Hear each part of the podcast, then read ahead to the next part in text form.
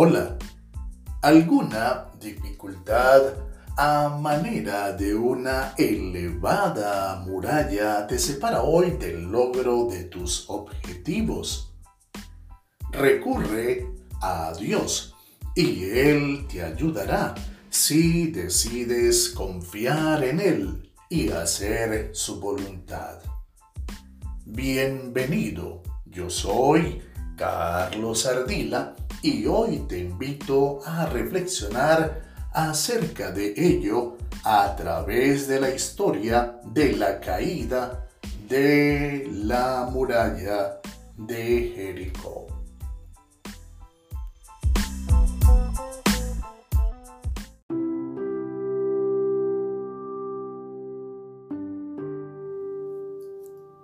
Por la fe cayeron los muros de Jericó después de haberlos rodeado durante siete días los hebreos.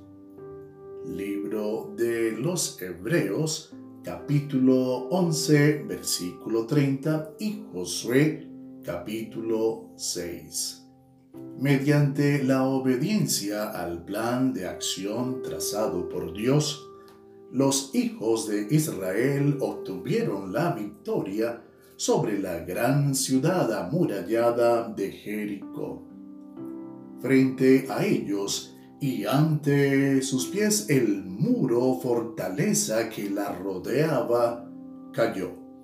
Fue esta, sin duda, una de las más arrolladoras victorias del historial militar judío. Sin embargo, ¿cuál fue el poder que realmente actuó? ¿El de sus propias manos o el poder soberano de Dios? Día tras día de nuestras vidas enfrentamos diversas situaciones y eventualmente ante las circunstancias más adversas pareciéramos desfallecer. ¿Qué hacer entonces? Seguir el plan de acción de Dios, es decir, obedecer a sus instrucciones en nuestro diario vivir, como lo hicieran los hebreos. Es particular el uso del número 7 en las Sagradas Escrituras. Este, de manera figurada, hace referencia a la perfección de Dios, así como a la perfección de todas sus acciones. De acuerdo al significado de esta cifra simbólica, confiada y obedientemente durante siete días los hebreos rodearon la ciudad, según las instrucciones de Dios, y en consecuencia Él la entregó en sus manos. Sin duda, la obediencia a la palabra de Dios nos hará vencer en nuestras luchas.